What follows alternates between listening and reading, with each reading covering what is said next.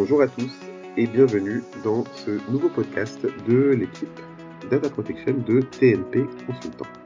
Aujourd'hui, je suis avec Alexis, consultant senior dans notre équipe.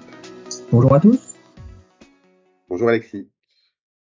On va parler de la protection des données, mais au Brésil. Plus précisément, de la Lei Geral de Proteção de Dados, en français, la loi générale sur la protection des données. Alexis, est-ce que tu peux nous en dire plus sur cette loi? Bien sûr. ma première impression sur la LGPD, c'est qu'il s'agit d'une loi plus récente que le RGPD, qui a donc subi son influence et s'en est largement inspiré. Concrètement, on retrouve dans cette loi la philosophie générale du règlement européen, ses grandes orientations, à savoir tout d'abord le primat donné à la protection des personnes, mais néanmoins le souci de favoriser la circulation des données, notamment par le biais d'une harmonisation avec les règles et les pratiques internationales. Il y a également une responsabilisation accrue des opérateurs et puis enfin un volet répressif à travers le contrôle et des sanctions. Pensez davantage sur le contexte dans lequel a été adoptée la LGPD. En effet, Alexis, c'est l'occasion de revenir sur euh, l'adoption du texte brésilien. Donc si on se base sur euh, l'expérience euh, de l'adoption du RGPD, on voit qu'on a finalement deux étapes d'entrée en application. D'abord, le moment où le texte a été adopté et est devenu définitif, c'est-à-dire en mai 2016, et puis le moment où le texte s'est appliqué, c'est-à-dire en, en, mai 2018. D'accord, mais alors au Brésil, ça a été un peu plus compliqué que ça, non? En effet, c'était, ça a été, ça a été plus compliqué et ça vient euh, de la structure fédérale du, du, du, pays.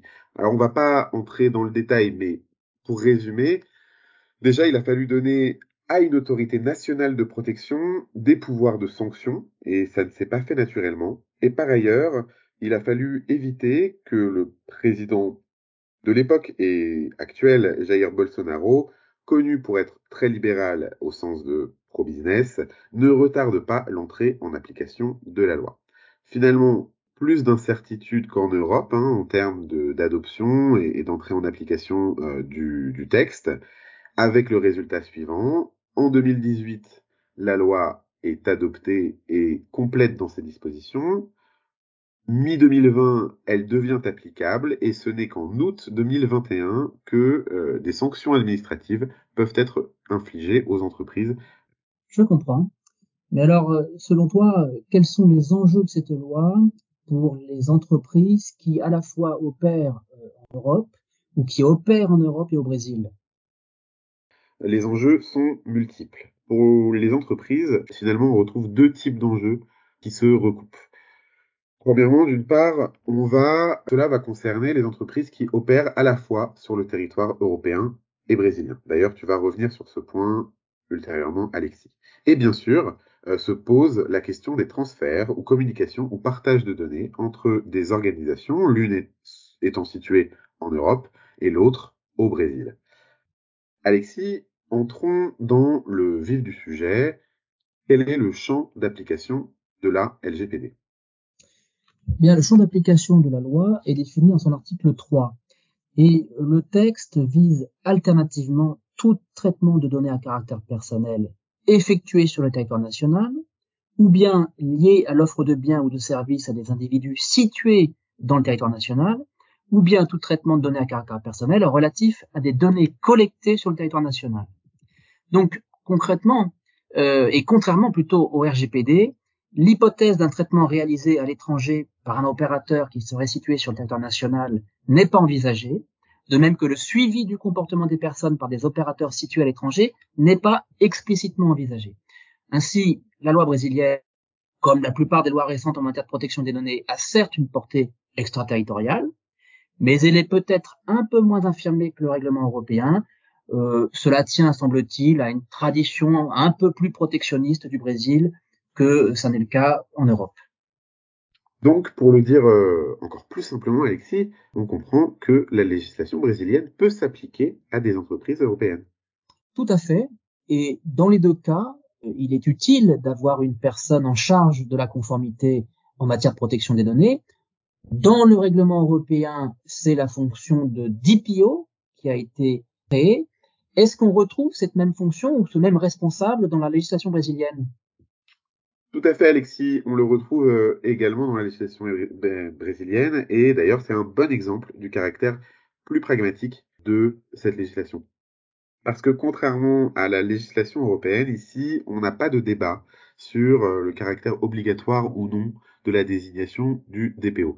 Il faut en désigner un dans tous les cas. Il pourra être interne, il pourra être externe, et dans son périmètre, il pourra euh, avoir aussi plusieurs entités juridiques dès lors qu'elles appartiennent à un même groupe. En contrepartie, finalement, la loi brésilienne ne s'aventure pas dans le statut, dans le détail des garde-fous sur euh, la fonction euh, de DPO. En Europe, hein, on a des dispositions qui protègent l'indépendance du DPO, des garanties de ressources, etc. Ça a donné lieu d'ailleurs en Europe à quelques affaires, mais pour l'instant, en effet, on ne peut pas dire que ce soit un aspect qui ait été très développé par les autorités, ce qui occasionne d'ailleurs, toujours en Europe, un certain flou en pratique. Donc, pour le délégué à la protection des données, les entreprises brésiliennes et européennes vont pouvoir s'organiser de la même façon. C'est un bon point. Maintenant, passons au gros morceau, si je puis dire, Alexis, à savoir la question de l'accountability.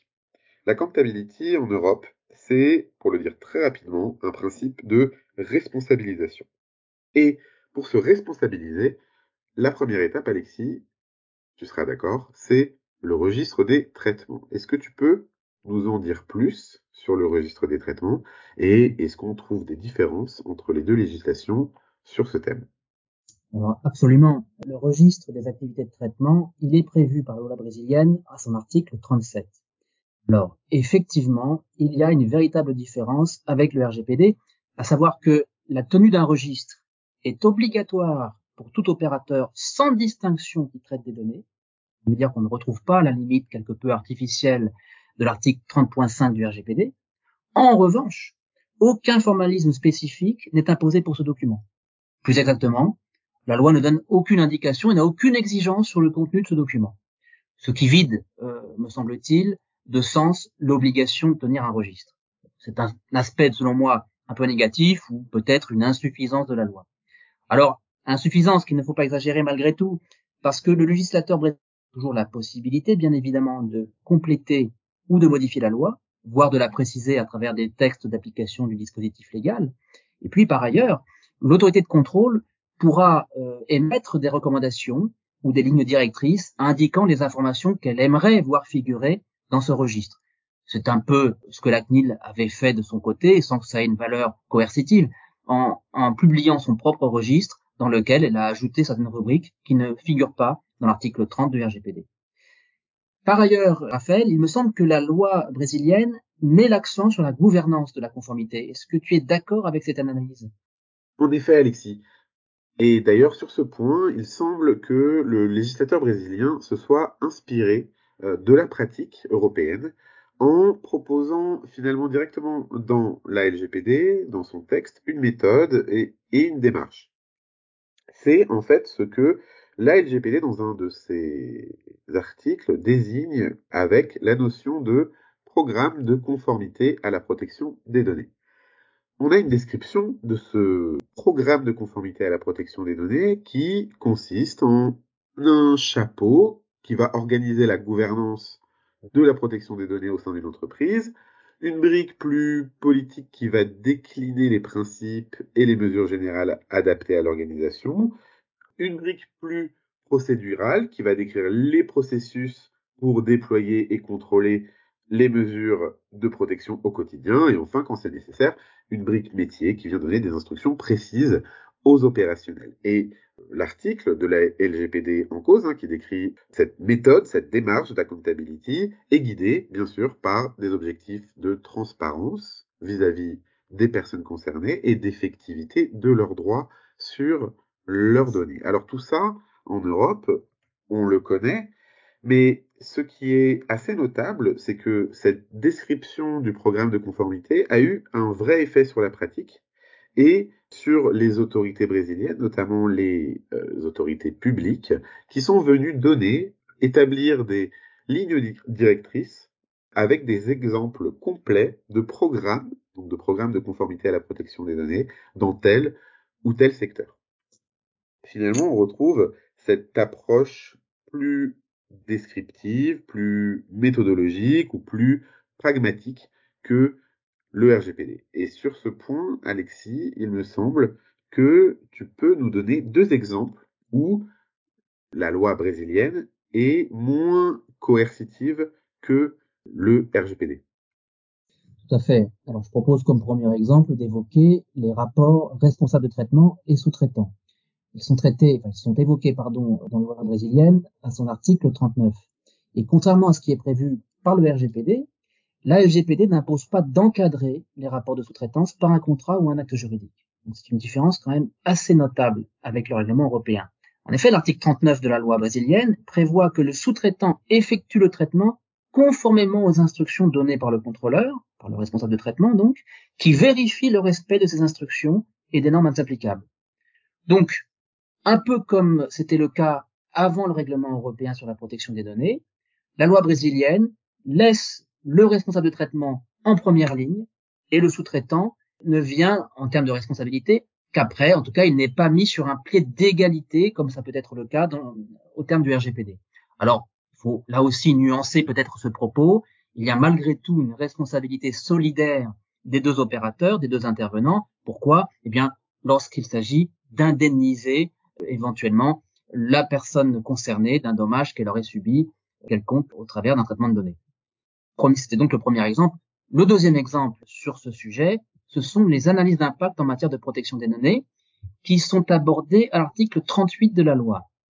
Et c'est là aussi une particularité de la loi brésilienne qui fait finalement peu de cas au recours aux analyses d'impact. En effet, les opérateurs n'ont aucune obligation de mener des AIPD pour tel ou tel traitement, qui seraient identifiés par la loi ou par des critères prédéfinis, sauf en cas d'injonction de l'autorité de contrôle. Donc, une fois de plus, c'est une différence majeure avec le RGPD, qui a fait de l'analyse d'impact un outil essentiel de la comptabilité qui pèse sur les opérateurs. Concrètement, la loi brésilienne, à son article 38, donne à l'autorité de contrôle le pouvoir d'exiger des opérateurs qu'ils réalisent de telles analyses d'impact, tout particulièrement lorsque la base juridique du traitement est l'intérêt légitime. C'est l'article 8. Et l'objectif annoncé ou la justification de cette obligation ou de ce, pouvoir de l'autorité de contrôle, c'est d'identifier et d'atténuer les risques liés au traitement. On fera simplement observer que les traitements fondés sur l'intérêt légitime ne présentent pas forcément davantage de risques que les autres, que par exemple les traitements qui sont fondés sur le consentement.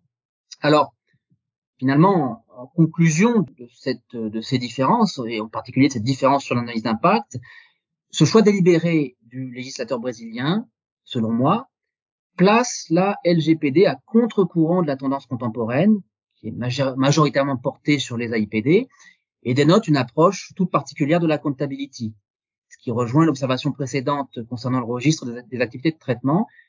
Selon moi, encore une fois, de toute évidence, la loi brésilienne ne s'est pas totalement engagée dans la voie de la comptability.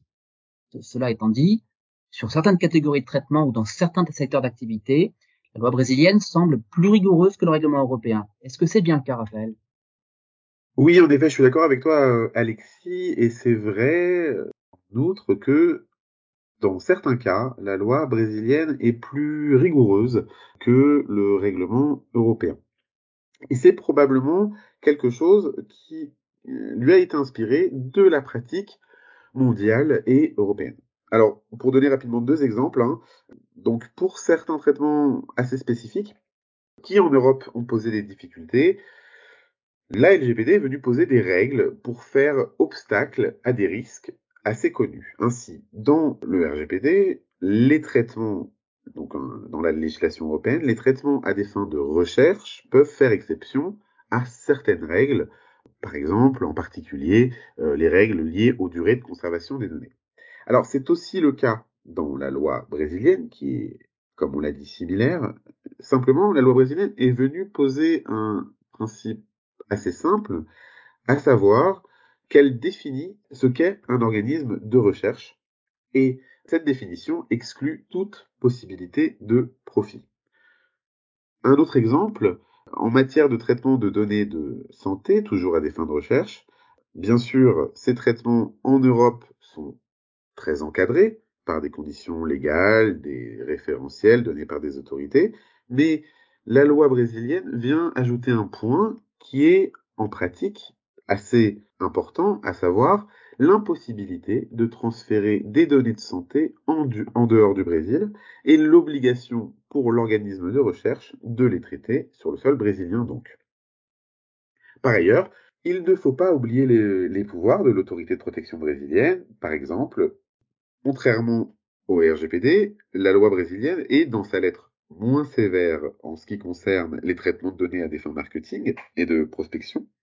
Et pourtant, l'actualité de l'autorité brésilienne montre bien que les entreprises de prospection qui sont spécialisées dans le, marketing direct, notamment un grand nombre d'entreprises brésiliennes de, de téléprospection, ont été sanctionnées récemment par l'autorité nationale de protection des données au Brésil. Finalement, Alexis, si tu devais conclure d'un mot sur les différences entre la LGPD et le RGPD. Si je devais conclure d'un mot sur la LGPD, euh, je dirais que c'est une loi intéressante, moins précise ou moins exigeante parfois sur certains aspects de la réglementation, mais pour autant plus accessible et c'est évidemment un grand avantage en matière de protection des données. Qu'est-ce que tu en penses? Tout à fait d'accord. Et, et, plus globalement, de toute façon, je pense qu'il faut laisser le temps hein, à la législation brésilienne de se construire et même aux autorités européennes et brésiliennes de collaborer. Et d'ailleurs, pour commencer, elles pourraient, puisque c'est toujours pas le cas, commencer à s'accorder sur une vision permettant d'assouplir les règles de transfert de données entre entreprises situées sur les deux territoires. Et mon sentiment par rapport à ça, c'est que la volonté d'harmonie entre les deux législations est tout à fait présente, en tout cas du côté des régulateurs.